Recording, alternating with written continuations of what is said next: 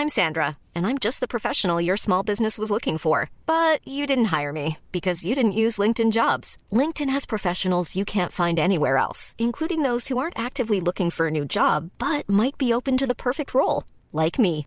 In a given month, over 70% of LinkedIn users don't visit other leading job sites. So if you're not looking on LinkedIn, you'll miss out on great candidates like Sandra. Start hiring professionals like a professional. Post your free job on linkedin.com/people today. L'Entertainment Lab by Newton Studio, c'est le podcast 100% Brain Entertainment. Créatifs, responsables de marque, directeurs de plateformes technologiques, Pure Players Entertainment et Communicant 3.0 nous partagent leur point de vue sur l'avenir des marques et du divertissement à l'ère digitale. Ce podcast est animé par Alexis Ferber. Bonjour à tous, je suis ravi d'accueillir Laetitia Olivieri, qui est présidente d'Apnée. Bonjour Laetitia. Bonjour. C'est un plaisir de t'accueillir pour euh, ce podcast. On va parler bah, d'entrepreneuriat, de, de forcément d'une ma de ta marque, hein, donc euh, qui s'appelle Apnée. Comment tu en es arrivé à ce projet entrepreneurial? Alors, euh, moi, j'ai d'abord travaillé en tant que salarié pendant très longtemps dans des grands groupes, et, mais toujours avec, je pense, un, un esprit entrepreneur. Euh, C'est-à-dire, je travaillais en tant que salarié comme si c'était euh, ma boîte. Donc, je pense que j'avais ça en moi. Toujours eu envie de créer quelque chose sans euh, jamais oser sauter le pas ou sans avoir euh, l'idée. Et en fait, euh, ce projet, il est arrivé un peu euh, sur la route, euh, je pense, au bon moment. Je crois beaucoup au hasard, Mhm. aux heureux hasards de la vie Mhm. Au et aux karma, opportunités. Ouais, voilà, et aux opportunités qu'il faut savoir saisir. Et en fait, ce projet, il est arrivé à un moment de, à un moment de ma vie où je faisais du consulting. Mhm. Et, et donc, du, du coup, j'ai rencontré le mari de la fondatrice de ce projet. Euh, la marque, elle m'a tout de suite parlé parce que tout ce qu'ils ont créé, tout, l'ADN, l'aspirationnel de la marque, euh, moi, me touchait et en tout cas euh, correspondait à, ce que j'aimais. Donc, tout de suite, j'ai tout de suite été fan et enthousiasmée par la marque. Et en fait, je les ai d'abord accompagnés sur le plan de développement de la marque, puis de fil en aiguille, euh, j'ai fini par racheter 90% euh, des parts en plein Covid, la folle. C'est bien, mais, euh, courageuse. mais, mais pas de regret, je m'éclate. C'est pas facile d'être entrepreneur, c'est sûr. Mais euh, je pense que j'ai jamais autant vibré Kiffé. pour un projet et autant euh, kiffé, même si euh, le parcours est semé d'embûches, que tu es toujours sur le fil du, du rasoir. Mais, euh, Mhm. mais c'est hyper intéressant de développer une marque. euh, Alors chouette. tu les as pas cités, mais les boîtes où tu avais bossé, c'était quel secteur? Alors moi, j'ai, euh, à la base, je viens du secteur des cosmétiques. Cosmétique. Voilà, donc j'ai travaillé. Beauté euh, déjà, un petit peu. beauté, ouais. Voilà, La beauté avant tout. Euh, donc j'ai travaillé bah, dans plein de- d'entreprises. J'ai travaillé Oui. chez Yves Rocher. Ensuite, j'ai travaillé chez Sephora, qui fait partie du groupe LVMH. Des Ensuite, j'ai passé 7 ans chez Chanel. Et ensuite, Ah oui. euh, Estée Lauder, où je travaillais pour la marque MAC Cosmetics, qui est une marque de maquillage euh, Bon. qui est bien développée en Donc retail. toutes ces marques, j'imagine, t'ont appris le goût du détail, l'esthétique, ils ont euh, l'ADN d'une marque. Il y a eu de l'apprentissage là-dedans. Clairement, le goût du détail. Alors ça, c'est sûr que le, le goût du détail et l'importance de, des petits détails, Chanel m'a tout appris. Euh, je pense. Après, le goût du, du retail chez MAC Cosmetics. Euh, euh, clairement, je, suis, je, je pense que je bénéficie aujourd'hui de toute l'expertise et Mm. de toute l'expérience que j'ai pu acquérir dans des grands groupes. T'étais au Aussi en market, de- t'étais côté marketing J'ai commencé, ou côté ouais, sales? market- non, Marketing. côté marketing et ensuite poste de direction euh, générale. Parfait.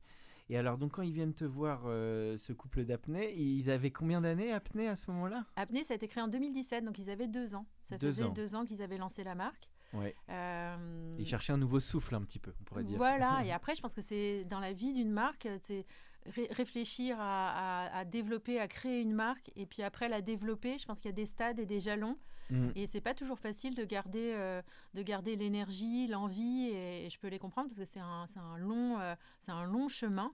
Mhm. Euh, donc il y avait eu aussi, voilà, la, la- la fondatrice avait créé une autre marque à côté. Enfin, je vais passer Mhm. tous- tous les détails parce que ce serait trop long à, à raconter. Mais euh, ils sont toujours, ils ont gardé des parts euh, de Mhm. la marque. On est toujours en contact. euh, C'est leur bébé. Et, et- et moi, je me sens aussi investie de, de développer la marque à l'image de ce qu'ils avaient envie de, de faire de la marque parce que franchement, euh, je n'aurais pas pu faire mieux en créant cette marque. Tous les détails ont été bien pensés. Le positionnement de la marque est canon. Bon, comment ils s'appellent les deux? On va dire leur prénom quand même. Euh, Sébastien et Marion. Sébastien et Marion. Alors on va parler d'apnée maintenant. Comment tu définis euh, apnée et bon son marché euh, évidemment bah, sur les maillots notamment, mais comment voilà comment tu définis cette marque et sa, sa singularité? Apnée, pour moi, c'est notre ambition, c'est vraiment de devenir la marque référente sur le beachwear premium éthique. C'est un, un, positionnement assez unique parce que souvent, on, on oppose souvent, je trouve, durable, éco-responsable et euh, désirable. Mhm. Euh, c'est-à-dire que souvent, les vêtements euh, éco-responsables pour hommes notamment, c'est souvent du très basique, c'est pas souvent très beau. Mhm.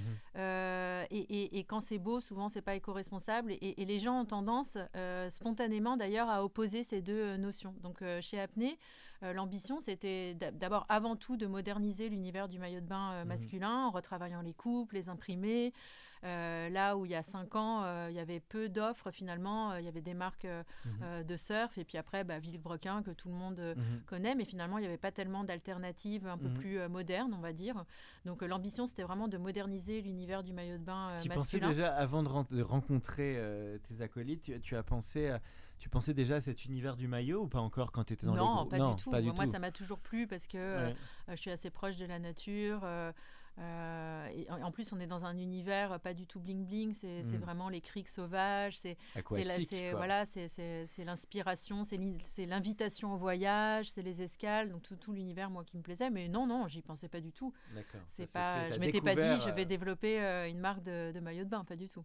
Donc tu t'es donc as parlé beachwear, le côté éco-responsable et hommes et femmes, hein, la deux lignes. Alors nous, on a commencé par l'homme et donc on est connu pour le maillot de bain, les shorts de bain homme. D'ailleurs, j'en ai un devant les yeux, il est très élégant. très beau. Hein. les, auditeurs le verront, mais c'est très, très stylé. Hein.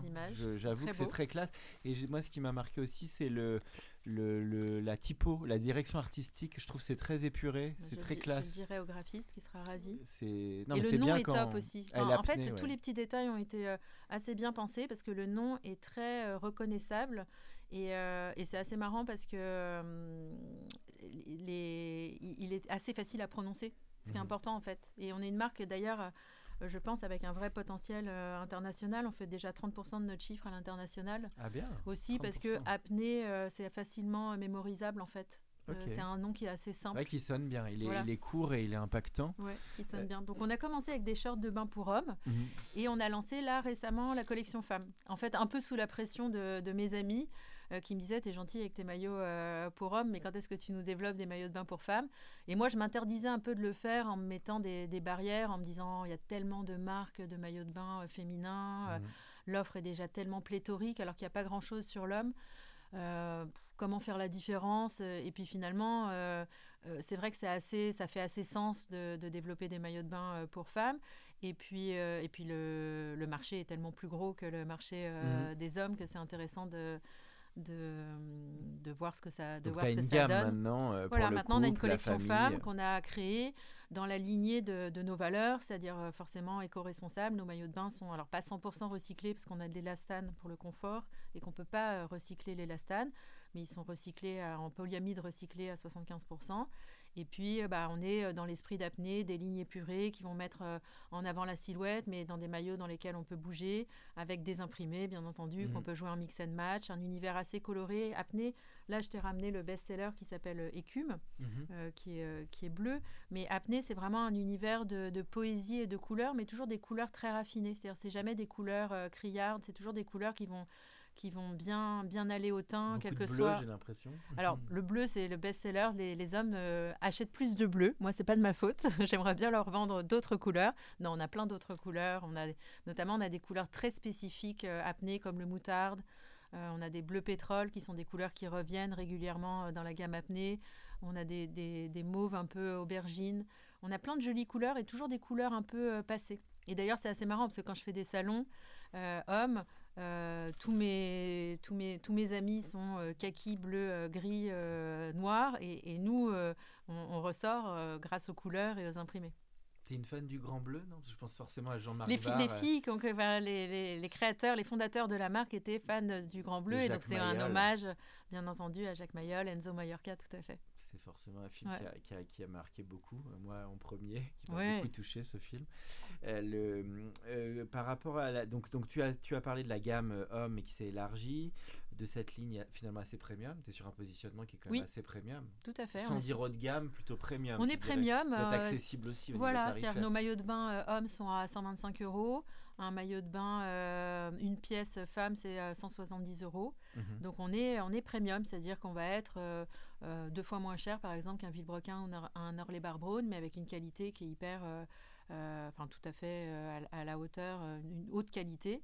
Euh, et on est référencé vraiment dans des très beaux endroits. On est chez Cheval Blanc, on est chez Six Senses, euh, on est au Bristol à Paris. Ah oui. donc on a plutôt les- un réseau wholesale sélectif. On est au Bon Marché, à la Samaritaine. Donc tu as combien de points de vente en grande distance Enfin, pas on n'en a pas beaucoup à date encore, on en a une quarantaine. quarantaine. Après, l'objectif, c'est pas euh, d'être euh, distribu- d'être distribué euh, partout. tu parles on pas mal des hôtels, donc c'est beaucoup des, gr- Oui. des villes un peu marquantes, des Paris, des, tu voilà, le sud-ouest, exactement. le sud on a à la la fois des department stores, des gros Ouais. department stores comme la Rinascente, le Bon Marché, la Samaritaine, les Galeries Lafayette. Et puis après, on marche très bien dans les hôtels parce que c'est un achat un peu contextuel. C'est-à-dire Mhm, que tu es en vacances. Souvent on euh, l'oublie d'ailleurs. hein, Bah voilà, les- voilà. Alors il y a tous ceux que, euh, on vend des maillots à tous ceux qui oublient leur maillot, et puis aussi à ceux qui sont voilà de bonne humeur en vacances. euh, et c'est là que tu as envie de t'acheter un maillot quand tu es un peu bronzé, et t'as pas forcément envie de t'acheter un maillot quand tu es à Paris tout blanc. euh. C'est quoi le taux Tu dois connaître ces stats. C'est quel est le parce que souvent un maillot, est-ce qu'on le garde d'année en année C'est quoi le taux de rachat de maillot en fait? Alors ben, dois- c'était un, un- un vrai euh, point de surprise pour moi. Renewal, comme on Ouais, dirait. C'était un vrai point de surprise pour moi parce que moi j'étais convaincue que les mecs gardaient genre le même maillot 5 ans d'affilée. Mmh, ouais, sans en changer. Et en fait, pas du tout. Alors, est-ce qu'il y a le, le fait aussi qu'on lance des nouveaux imprimés euh, chaque année? Mais nous, on a un taux de réachat qui est assez important. On a à peu près euh, 10% de notre clientèle qui rachète, euh, qui rachète euh, chaque année euh, T'as des des nouveaux effets maillots. fidélité aussi. Si tu commences à acheter pas mal d'articles, tu peux avoir des réductions. et Alors, tout on ça fait, non, on fait pas de point de fidélité, mais, euh, mais on a développé aussi la ligne beachwear. Donc maintenant, on a des, euh, on a des chemises en lin, on a des t-shirts, on a des super oui. beaux pantalons en lin. Ah donc t'élargis pas mal la on gamme. a là. élargi la gamme, ouais, un petit peu. Ok. Donc ça, tu as parlé des enjeux points de vente. Alors sans faire tout le business case, mais ce que j'aime bien toujours pour les auditeurs, c'est des donc c'est un cut de royalties. Après, là, les- n'importe quel point de vente va te prendre une com, un 20, 30%.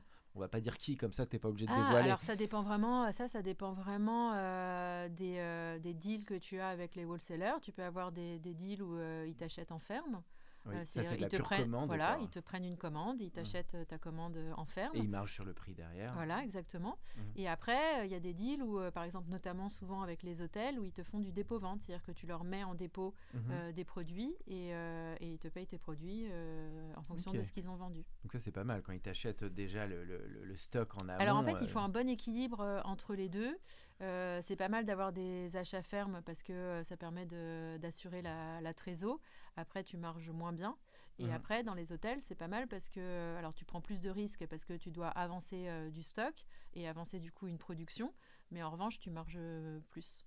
Ah, intéressant. tu Donc en fait, tout est d'ailleurs. euh, faut un mix des deux, toi, tu dis. oui, et, et vraiment, tu vois, euh, je trouve que hum, qu- quand on. Moi, j'ai racheté en plein Covid, donc je me suis tapé euh, Covid, euh, gilet jaune, enfin, on s'est- tapé quand même tout, Oui. tout le contexte économique parce hyper plus, quand t'as compliqué. acheté, c'était avant le Covid. T'étais juste avant ou C'était pendant euh, quand on a finalisé, finalisé le deal, euh, c'était plein Covid. Ah ouais, en même temps pendant le Covid, Ouais. d'accord. Et donc ça, ça a beaucoup impacté. Il y a la, la Bah, conso, ça a impacté du coup le, ce qu'on appelle le brick and mortar, c'est-à-dire les magasins, euh, les points de vente physiques. En revanche, sur le sur l'e-com, on a fait euh, des très bons euh, des très bons résultats. Mais en fait, moi, je trouve que le, le- constat que je me fais, c'est que finalement, euh, dans le contexte actuel, qui est quand même Mhm. un contexte qui est pas simple, euh, et, et qui finalement, je, je me demande s'il sera simple, s'il redeviendra simple un jour, simple et prévisible un jour. euh, je pense que le- la clé du succès, c'est quand même de rester agile et de pas mettre tous ses œufs dans le même panier. Donc finalement, moi, quand j'ai euh, racheté la, la marque, on s'était dit on va accélérer à fond euh, l'e-commerce. Euh, et puis finalement, le wholesale, ce qu'on appelle le wholesale, les boutiques vont venir euh, Mhm. nourrir, euh, enfin développer, nous aider à développer la notoriété, mais c'est pas c'est pas un réseau sur lequel on va mettre forcément beaucoup de- d'efforts. Et puis finalement, bah, on se rend compte qu'on a fait une super année e-commerce, mais qu'après c'est dur parce que les coûts d'acquisition, c'est-à-dire le l'argent, le budget que tu Oui, dois mettre pour driver, voilà, tes, clients sur ton site, il, il augmente de plus en plus. Donc au final, euh, la- clé du succès, je pense, c'est d'avoir euh, un Mix. mix. voilà, un mix de distribution entre euh, l'e-shop, les boutiques qui vont te permettre de développer aussi ta notoriété dans des villes, euh, dans des endroits, d'aller toucher des clients que tu toucherais pas toi Mhm. avec ton site e-shop. Puis les boutiques en physique aussi, on teste des boutiques éphémères. On va en- Mhm. en ouvrir une là aux Abbesses. euh, en mai, juin, là, à partir de début mai. Et parce que tu as des gens qui, qui, ont besoin de toucher les produits, de les essayer, qui n'aiment pas acheter. Je pense à des festivals aussi, ça peut être dans des shows. Oui, on va travailler. Ça peut se ouais, on a travaillé avec le, le festival des, des herbiers. Mhm. on avait travaillé aussi avec Calvi and the Rocks au tout début. Bien. Ouais. Donc des beaux partenariats que tu vas mettre en place. Euh, et donc aujourd'hui, dans ton mix de vente, c'est à peu près moite-moite, tu dirais, entre l'e-commerce et la vente Voilà, c'est à peu près ça. Donc c'est bien, tu es assez sain euh, et assez bien réparti.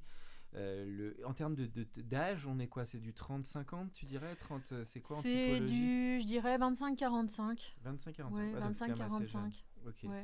Comment tu vois l'essor du... Alors là, je vais plus sur l'Entertainment Lab, qui est un peu le, notre thème de, du storytelling, des formats, du brand content est-ce que tu comment tu vois le terme un peu DNVB, Digital Vertical Brand Native?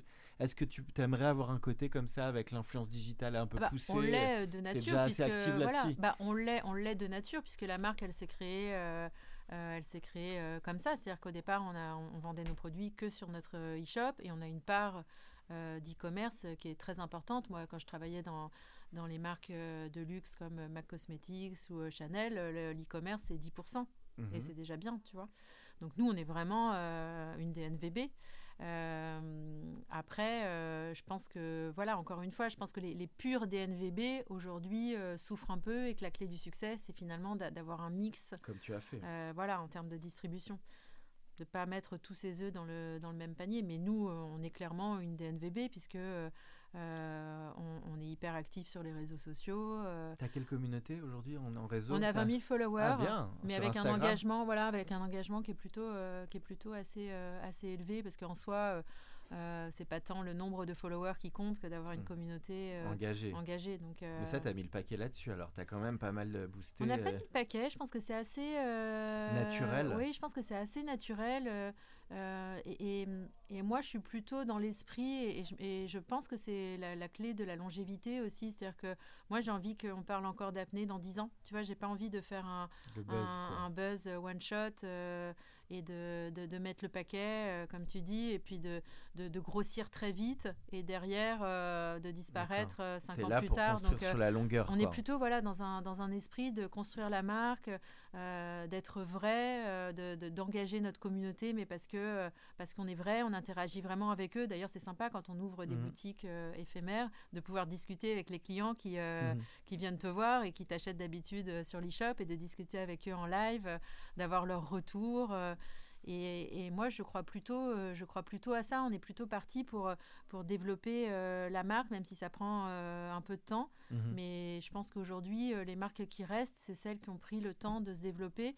Parce qu'en fait, quand tu veux aller trop vite... dans ta première vie, en plus. Bien sûr, as voilà. vu des marques qui ont pris leur quand temps. Quand tu veux aller trop vite, parfois, tu fais des erreurs. C'est-à-dire que je pense que notamment quand on, est, quand on est sur un positionnement premium, ce qui est important, c'est de d'être raccord par rapport à tes valeurs et à ton ADN.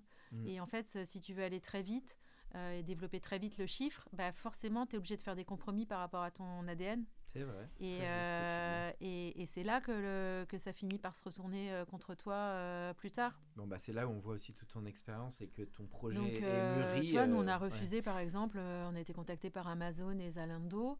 bah, c'est sûr que quand, quand, Zalando vient te voir, tu te dis ah ouais quand même c'est gros, mm. la visibilité que ça va me donner, c'est incroyable. Mm. Euh, Mais ils viennent nous voir parce qu'en fait, ils ont besoin de se racheter une légitimité sur le côté éco-responsable. Ils mm. veulent créer un segment éco-responsable. Et je trouve ça bien, tant mieux s'ils se sentent maintenant un peu plus concernés par ces sujets. Mais j'ai refusé. Alors j'aurais fait du chiffre. Tu hein. pas cédé aux sirènes pour apnée. Bah non, peut-être que j'aurais fait euh, plus de chiffres, euh, tu vois. Euh, mais tu l'as fait pour protéger meilleure, ta marque une meilleure année, mais ça faisait pas sens. Voilà, ça faisait pas sens. donc je pense que c'est important. Et, je pense que tu peux pas. C'est difficile quand même de, développer vite une marque en restant euh, cohérent euh, avec, tes, avec tes valeurs. Je pense que c'est bien parfois de prendre un peu plus le temps. Non, très intéressant ce que tu dis. Alors, Pareil sur la distribution, mhm. tu vois, euh, clairement, on a envie de rester sélectif dans la distribution. Pour nous, c'est important d'avoir les beaux partenaires qu'on a aujourd'hui. Si je commence que si je suis aujourd'hui, je suis au Bristol, chez Cheval Blanc, chez Six and Seas. Si je commence à être partout, bah, ils auront plus envie que je sois chez eux. Faut Donc être quoi. voilà. Donc je pense qu'il faut choisir un peu son camp aussi. Bon, tu bah peux pas, ça- c'est jamais bon d'être au milieu en fait. En tout cas, on sent un positionnement qui est vraiment bien affirmé euh, dans ta boîte. Le côté entrepreneurial, donc j'imagine que c'est un business où il y a de l'enjeu, de trésor, de flux Ah, tendu. C'est ça le sujet. C'est Ah que bah, te faut tes commandes parce qu'en fait, quand tu as les commandes, euh, comment ça se passe Il faut que toi tu produis, tu produis d'ailleurs On n'en a pas trop parlé. Mais On produit au Portugal. On Produit au dessine, Portugal. on dessine en France, on design en France et on produit au Portugal. Quel Euh, coin? Cascais euh, Au nord de Porto? Ah voilà, Ouais, au nord de Porto.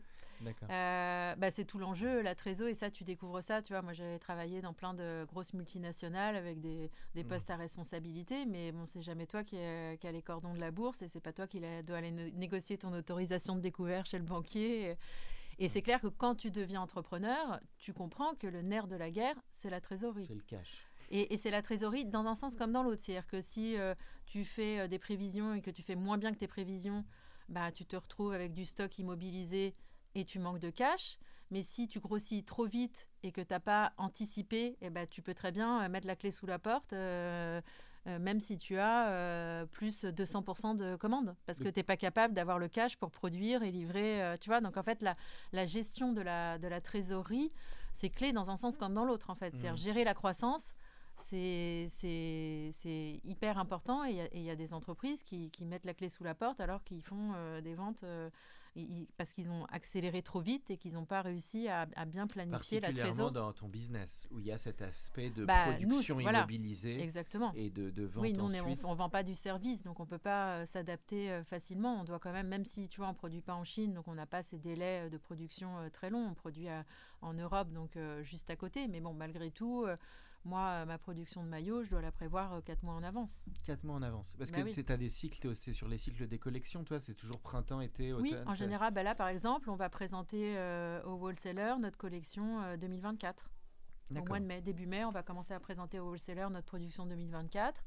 Et du coup, euh, on leur demande, euh, moi je vais devoir euh, appuyer sur le bouton, euh, dire à mon usine euh, début novembre, Mhm. leur donner des quantités. T'as combien après, de temps fort par an? Combien de fois tu changes de collection par an? Euh, nous on fait deux grosses collections euh, par an. Parce qu'on a aussi, on a aussi des mode. pièces automne-hiver. euh. Tu dois toujours renouveler, c'est ça qui est difficile dans la mode. Ah bah c'est oui, c'est tu peux tu peux jamais t'arrêter, tu dois renouveler et en même temps ce qui est difficile c'est que bah parfois t'as pas la boule de cristal donc parfois tu développes des produits que tu trouves canon et puis bah ça accroche pas trop ou alors ça met du temps à accrocher. Tu vois quand on a lancé euh, par exemple aujourd'hui le beachwear marche euh, très bien. Euh, les chemises en lin, euh, elles cartonnent. Alors les chemises en lin, elles ont marché assez vite. J'avais Mhm. lancé des t-shirts aussi qui ont mis du temps à décoller parce que je pense qu'il y avait plus de valeur ajoutée euh, perçue sur les chemises en lin que sur les t-shirts. Mhm. Les t-shirts, ils marchent très bien sur les boutiques de plage, mais sur le site, ils n'avaient pas très bien marché, alors que pour moi, c'était l'achat complémentaire évident.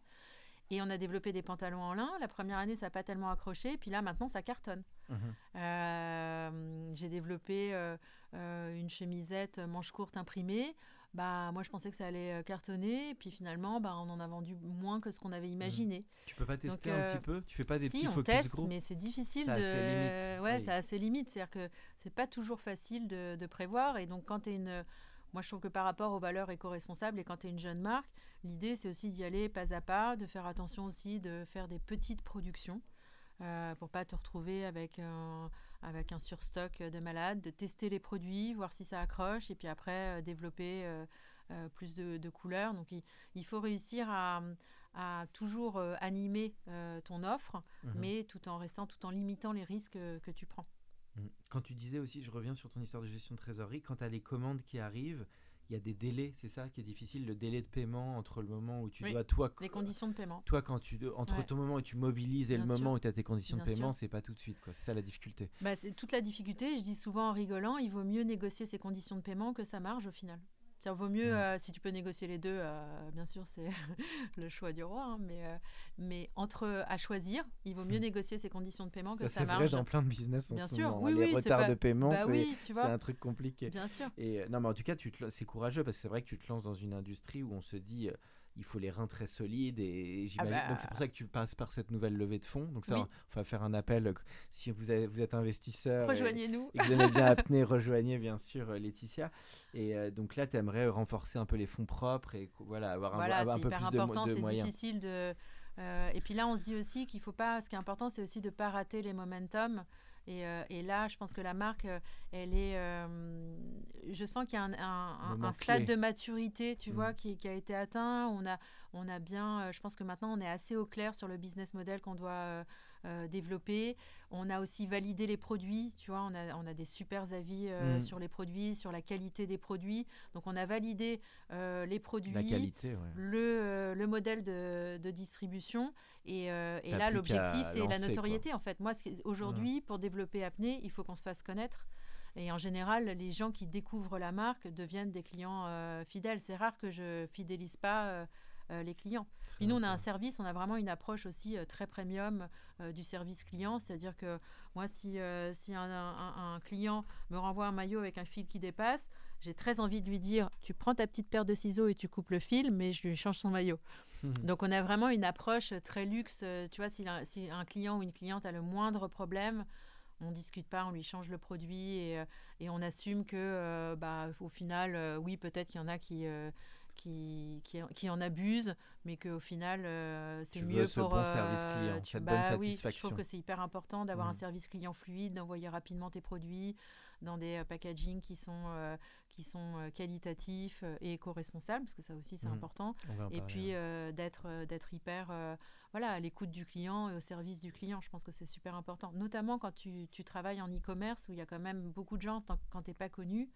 Euh, qui ont beaucoup de freins par rapport à l'achat, de ne pas savoir s'ils vont recevoir. Moi, le nombre d'amis qui me mmh. disent euh, Ah, bah super, j'ai commandé sur tel, euh, tel site et puis j'ai jamais reçu mon colis, mon colis s'est perdu, on m'a jamais répondu.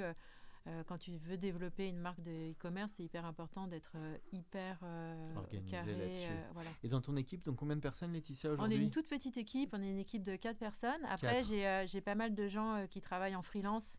Euh, et qui sont vraiment avec nous euh, mm. depuis euh, longtemps, donc qui, sont, qui font partie pour moi de, la team. Dans les quatre, tu as quoi? Donc tu as l'approvisionnement, tu as le sales, le marketing, comment tu as organisé? On n'est même pas. tu as un peu toutes les casquettes. Hein, tu vois, moi je fais, un peu, ouais, je fais un peu toutes les casquettes. Après, on est déjà bien organisé sur la supply chain, dans le sens où on a un entrepôt logistique mhm. avec qui on travaille depuis le départ. Il y a plein de marques, de jeunes marques qui, qui ship de leur, mhm. de leur bureau. Nous, on a un entrepôt logistique, on a une agence digital mhm. euh, qui travaille sur toute la partie acquisition. On a une, une agence qui travaille sur toute la partie euh, parcours UX, toute, mhm. toute l'expérience que tu vas avoir euh, sur le site. j'ai un graphiste, une print designer, donc on a, on fait, on a pas mal, on a, tout un écosystème, voilà. Oui, ah bah, très intéressant. Et, le, et tu en as parlé en deux mots, l'e-commerce c'est quand même un gros, c'est du gros budget. À t'écouter, il y a quand même de faire tourner le site, l'acquisition, le digital market, ça de, de toi à moi. Tu peux le développer en agile ou en vrai, il faut quand même pas mal de moyens tu trouves. C'est beaucoup c'est plus, plus, de moyens même que le physique. Tu laissais entendre bah en fait si tu fais si tu fais ton calcul euh, ça revient au même j'ai envie de dire euh, si tu fais ton calcul c'est à dire que ton taux, de marge brute euh, il va être bien sûr bien plus élevé en e-commerce que que sur le wholesale. Mais si tu fais le calcul de ce que tu dois investir pour, pour faire une vente et pour shipper tes produits, au final, ça revient pratiquement au même. Parce que ce que et je puis ça a explosé surtout, c'est que moi, quand j'ai racheté 90% euh, des parts de la marque, le, coût d'acquisition, il était à 23 euros. Mhm. Aujourd'hui, il à 45. Imagine, il a doublé. Ah oui, l'inflation a aussi touché le digital marketing. Euh, parce que ah oui, ça, ça, je voulais avoir ton avis là-dessus parce que j'avais, moi, j'avais vu, on m'avait parlé de cette stat que quand tu rentres dans un magasin, je crois que tu as, un taux pour acheter qui est une proba d'acheter qui est très forte, genre 30 à 50 c'était l'agence 55 qui m'a dit ça, c'est les gens qui, venaient de chez Google. Et quand par contre tu es en e-commerce, tu as 5% de chance quand quelqu'un va sur un site. Oui, dans ton taux de conversion, ton taux ça, de tu l'as constaté qu'en vrai, le taux de transfo, il est, il est compliqué entre l'audience que tu euh, génères et les gens qui achètent directement. Oui, oui bien, bien sûr. Comment, à quoi, comment, comment t'expliques Après, c'est... Bah, après, je sais pas, 50%, ça me paraît quand même élevé euh, comme taux de transformation parce que... 30 à 50 en magasin, mais... Euh, mais euh, j'imagine que oui, en tout cas, le taux en physique quand tu rentres dans un magasin est beaucoup plus fort que quand tu rentres dans une boutique oui, e-commerce. Bah déjà, tu as quelqu'un qui est là pour te faire le storytelling, pour te mm. vendre euh, les, les, produits, tu vois. Euh, et puis l'humain, il est plus engageant toujours. Oui, et puis en fait, la difficulté, c'est aujourd'hui, c'est que tout est fait. Et c'est pour ça qu'en fait, il faut vraiment quand je disais il ne faut pas mettre ses œufs dans le même panier, ça concerne tous les secteurs d'activité, y compris le marketing et la communication. C'est-à-dire si tu comptes que sur le paid média, oui, voilà, faut diversifier. bah, en fait, tu es mort. Mm. Euh, parce qu'aujourd'hui, tout est fait, l'algorithme est fait pour que tu puisses, t'aies de plus en plus de, tu dois dépenser de, de- de plus en plus d'argent pour euh, driver ton audience. C'est de plus en plus difficile de, difficile de driver une audience qualifiée. Parce qu'en fait, c'est bien beau d'envoyer des gens sur ton site, mais euh, si j'envoie euh, 100 personnes, mais que Mhm. sur ces 100 personnes, au final, j'en ai que 20 qui correspondent euh, vraiment Oui, à à ma cible, de- à mes vrais acheteurs. Bon, bah, tu as bien compris qu'il y avait 80% de déchets, donc tu as payé pour euh, 80% de, de déchets. C'est ça qui est difficile, c'est cette en fait, euh, qualification. bah voilà, c'est pour ça que ce qui est hyper important, euh, et, et d'où l'effet aussi de se dire, est-ce que l'important c'est de faire, euh, mais après tu dois choisir ton combat et ton business model dès le départ. C'est-à-dire tu peux choisir de te dire, bah moi, euh, ce que je veux faire, c'est des produits euh, pas chers et je vais aller cibler une audience hyper large et je vais mettre le paquet, je fais grossir ma boîte, je revends et puis euh, je pars, je pars avec l'argent et j'oublie. Ou est-ce que tu fais plus une marque premium où là tu vas peut-être avoir plus de difficultés à convertir parce que les produits sont plus chers. Mhm. Donc il y a beaucoup, forcément beaucoup plus d'attentes derrière ces produits, mais où tout l'enjeu est de driver une clientèle plus euh, qualifiée. Qualifié. Non, très intéressant vois tout, ce que tu racontes. Le, le- moi, on arrive dans la dernière partie du podcast. Alors, je voulais avoir ton regard sur tout ce qui est brand content, parce que c'est ce qu'on développe beaucoup chez Newton Studio. Mm. Tout ce qui peut être web série, film. Il y a un exemple de marque qui me vient en tête. C'est, je crois, que c'était Guy Cotten qui avait fait, qui est dans ton domaine. hein. il est dans les cirés. Il avait créé tout un site interactif où tu te retrouvais comme si tu étais dans la mer avec le ciré et tout ça. Tu crois à ces nouvelles narrations, toi aussi, euh, bah, dans ton univers Il y a eu des précédents. Je pense pour, que euh, c'est hyper important, le brand content, c'est euh, ultra important. Et tu vois, moi, je me questionne, je me remets souvent en question, parce que moi, je viens de l'univers du luxe, Ouais. donc t'imagines que le storytelling, c'est... moi, c'est ce qui me parle. Et, euh, oui, et, la et raison quand tu es dans l'univers du luxe, c'est la raison d'être. euh, si tu n'as pas de storytelling, tu peux pas vendre euh, un produit cher. Euh, et et c'est vrai que je me suis sou- souvent remise en question, notamment euh, sur euh, la façon dont on travaillait les shootings, la façon dont on Mm. travaillait nos vidéos. Tu vois, là, cette année, on a vraiment travaillé avec un vidéaste, mais on a écrit un scénario. Euh, Il y a peu de marques qui vont faire euh, ce que script. fait Apnée, tu vois, avec un vrai script en amont. Il y a très peu de marques qui vont faire ça. Et, et souvent, je me questionne, je me dis bon, ok, est-ce que tu te fais pas un peu plaisir? C'est ce que c'est les choses auxquelles tu crois, et finalement, tu mets beaucoup de budget là-dessus. Au final, tu ferais ton petit shooting à Marseille en 2-2. euh, Est-ce que tu vendrais pas autant de maillots? Mais finalement, j'ai l'impression quand même que le temps me donne raison, parce que euh, pourquoi la Samaritaine vient euh, chercher Apnée? C'est parce qu'il trouve que le feed est beau Ah. et que le contenu est Ils beau. ont vu ce film. Tu vois, Ouais. et finalement, ça me permet, je pense Bah, que développer du contenu qui est cohérent par rapport à ton positionnement, c'est toujours, tu vois pas forcément tout de suite le retour sur investissement immédiat, mais, mais tu l'as ton retour sur investissement sur le long terme. Parce que bah, tu vas aller, euh, euh, tu vois, je suis chez Cheval Blanc, c'est eux qui sont venus euh, nous chercher parce qu'ils trouvaient que la marque était belle. Si on développait pas tout ce contenu hyper beau, qui fait du sens, avec un vrai storytelling, qui, qui est, qui est un storytelling vrai, tu vois, ça correspond aux valeurs de la marque. On est vraiment dans un discours qui est un discours de, de vérité, de transparence vis-à-vis de nos consommateurs. Bah, si on développait pas tout ça, si on faisait pas rêver les gens, cette marque, elle aurait bien moins de, de, de sens. D'assets, ouais, c'est sûr. Donc moi, j'y crois, euh, j'y crois crois à fond. C'est Et dans les styles d'histoire, les styles d'histoire auxquels tu crois beaucoup, en ce moment, est-ce que c'est plus des choses plus sérielles, un peu plus web série? Est-ce que c'est des contenus aussi? Ça peut être Instagram, TikTok. Sur quel format tu crois aujourd'hui dans Alors maintenant, l'avenir, c'est toi? difficile de passer à côté des formats euh, vidéo. Tu Voilà, vois, moi, quand je fais un shooting, euh, euh, avant, euh, tu mettais euh, deux tiers sur le photographe et un tiers sur le vidéaste. Maintenant, tu mets moite-moite et je pense que demain, tu mettras deux tiers sur le vidéaste, un tiers sur le photographe, tu vois. Ça, Donc ça, ça a vraiment évolué, les contenus vidéo, bah, par, par rapport aux algorithmes d'Instagram, parce que les gens sont nourris à ça. Moi, ma fille, elle a 12 ans, elle regarde, enfin, elle a désinstallé TikTok, je suis assez contente. Mais, euh, mais, mais sinon, elle est, position. mais sinon, elle est, elle est devant des vidéos euh, Ah bah à longueur oui. de journée. Donc, euh, donc vider les contenus vidéo hyper important. Et moi, je trouve ça hyper sympa. Moi, j'aimerais, enfin, c'est aussi pour ça qu'on fait une levée de fonds pour justement développer plus de contenus qui vont engager. Donc, les web séries, je trouve ça génial. Les, podcasts, je trouve ça canon. Mm. Euh, tous ces formats qui vont, euh, qui vont venir engager, euh, tu vois. Après, je pense que ce qui est important quand tu développes des contenus, c'est que ça reste cohérent par rapport au positionnement de ta Mhm. marque. C'est-à-dire qu'un contenu, je pense qu'il ne faut pas essayer d'aller copier-coller, euh, tu vois, euh, les, les contenus développés par euh, une, une Mhm. autre marque. Il faut que ce soit adapté au positionnement de, de ta marque.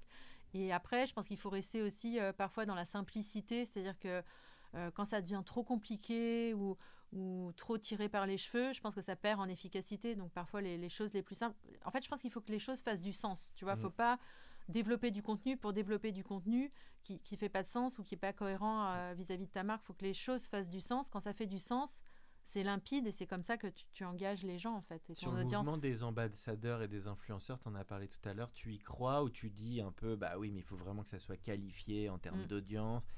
Comment tu vois ce mouvement euh, Parce que là, c'est incontournable, c'est sûr. Après, mais ça t'aide à vendre ou c'est plus un effet d'image de toi moi? Alors dans les cosmétiques, tu vois, c'est incroyable parce que les cosmétiques, ah tu vois vraiment le pic de vente. La, la nana, elle se met la crème à côté de l'oreille. Euh, oui. tu as le pic de vente. Bon, nous, dans, les dans le prêt-à-porter, c'est quand même plus difficile et notamment sur le prêt-à-porter homme, là, on démarre avec la femme, donc je, je vais voir là mmh. cette, cette saison. Sur les hommes, c'est plus difficile à mesurer.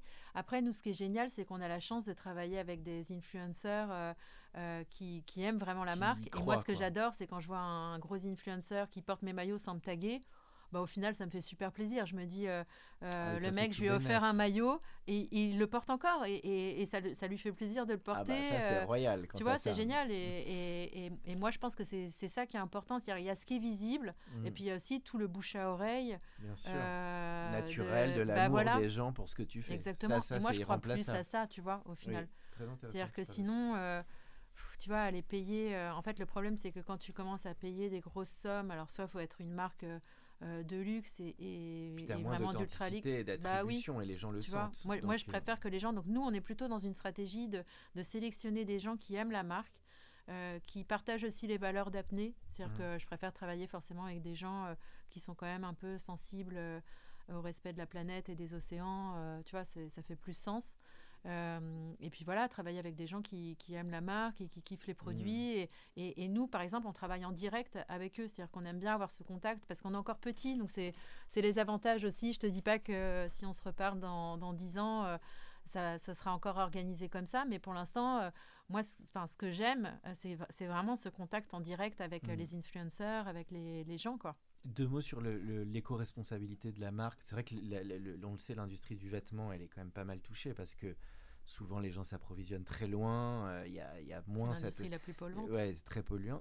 Donc toi, tu as pris vraiment un parti pris euh, d'éco-responsabilité. Qu'est-ce que tu dirais sur ce, ce sujet spécifique lié à, l'industrie de la mode? Mm. Ça a toujours été, alors chez Apnée, ça a toujours été intégré de manière euh, naturelle, c'est-à-dire que c'est pas, on n'en use pas comme d'un argument marketing, c'était une évidence pour les filles quand elles ont créé cette marque de se dire on va pas créer une marque qui respecte pas les océans et qui respecte pas l'environnement. Donc ça, nous, c'est notre grille de, lecture. on lance pas, on fait super attention euh, à l'origine des matières premières. Bien entendu, on produit en Europe, mais tu vois, on pourrait en mmh. produire en Europe avec des tissus qui viennent de Chine, ça fait pas tellement sens, tu vois. Mmh. Donc en fait, il faut faire très attention aussi parce que euh, tu as Portugal, c'est que c'était bon. Forcément, je te pose la question, c'est que c'était un petit peu moins onéreux que France, j'imagine. Alors, partie. Ils ont un vrai savoir-faire sur les euh, sur la production de maillots de bain, comme la mmh. Tunisie d'ailleurs. D'ailleurs, tu fais Paris-Tunis ou Paris-Lisbonne, c'est le même nombre de kilomètres.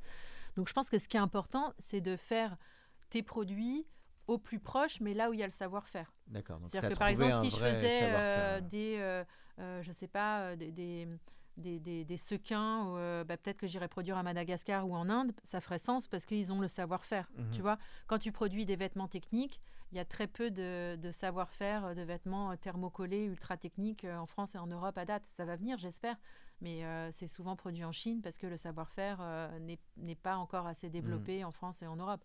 Je pense que la question, c'est toujours de se dire où est-ce que je peux produire au plus près, mhm. dans la meilleure usine qui a le, meilleur savoir-faire euh, pour ces produits. Par exemple, le Portugal, c'est très bien pour les maillots de bain, pour les pièces en jersey de coton, mais pour les pièces à manches, la Lituanie est bien mieux positionnée. Mhm. Donc tu vois, dans l'esprit du commun des mortels, tu pourrais te dire, ah la Lituanie c'est bas de gamme, c'est parce que c'est moins cher. Non, ils ont un vrai savoir-faire sur les pièces à manches, par exemple, que n'a pas euh, le Portugal. Donc, on en revient, comme tu dis, au savoir-faire et à la qualité des personnes dans la conception. Je pense que c'est ça qui est important. et puis après, de se poser les bonnes questions. C'est-à-dire qu'il y a beaucoup aussi d'hypocrisie. Euh, un, tissu peut venir de Chine, être imprimé en France, ce sera marqué Made in France. Mhm. Donc il faut faire attention euh, aussi à ça. Donc nous, on essaie aussi d'être très transparent sur l'origine des tissus et de faire super attention. Tu vois, par exemple, nos chemises en lin, elles sont, c'est un lin qui est cultivé et tissé en Belgique et elles sont fabriquées au Portugal. Donc on fait super attention à l'origine des matières premières. On a revu toutes nos étiquettes euh, et nos, euh, ce qu'on appelle les, petites étiquettes en hmm. carton euh, qui, qui sont accrochées au produit. Ça, c'est du carton, c'est du papier recyclé. Ça, c'est du polyester recyclé. Elles sont produites en France et en Italie. On a revu nos packaging d'envoi aussi, parce que quand, quand j'ai rejoint la marque, bah, c'est vrai que là, on travaillait avec une usine, euh, enfin avec un prestataire français, mais qui faisait ses boîtes d'envoi en Chine. Donc c'est un peu, euh, ça faisait pas tellement sens. Donc là, toutes nos enveloppes sont en papier recyclé, euh, fabriquées en France. Euh, les tote bags, ils sont fabriqués euh, dans du coton organique, fabriqué dans les Vosges. Donc euh, Ah oui, On va assez loin sac, dans- hein. Bah, en on tout cas, assez- on sent ton, ta passion et d'aller bah, le sens du détail que tu as énoncé au début du on podcast. essaie d'aller jusqu'au bout. tu le retrouves dans Des toute la cohérence de cette marque.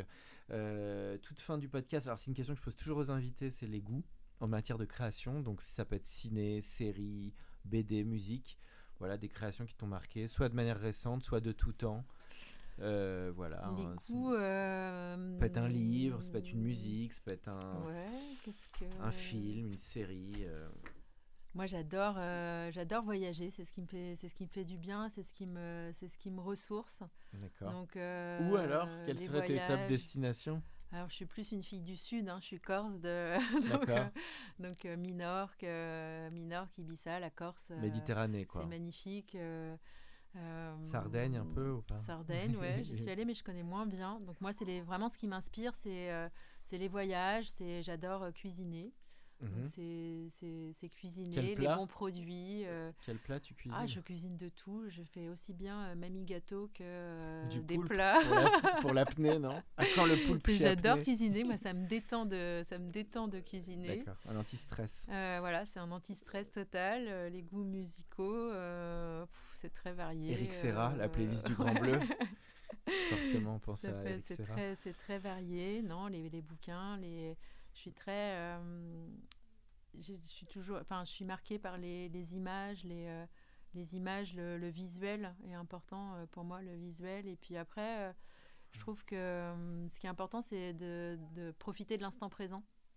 Carpe Tu vois, diem. c'est ouais, d'essayer le plus possible de profiter de l'instant présent. Et particulièrement, je trouve que quand tu es entrepreneur, où euh, c'est quand même assez stressant, c'est pas un truc que je recommande à, à tout le monde. Copain des Euh, mortels, ouais. Je pense que Faut être bien pas- soutenu par son entourage, on va dire. Ouais, Ça, on bien n'en parle soutenu pas par son entourage et avoir une certaine euh, Ténacité. euh, peut-être une petite part de folie aussi. Mais j'ai vraiment appris à profiter du petit moment, tu sais, ces Mm. petits instants euh, euh, où tu es envahi par le, Mm. la joie et le bonheur qui, qui tiennent à rien. Tu vois, euh, ce week-end, je suis allée à Séville.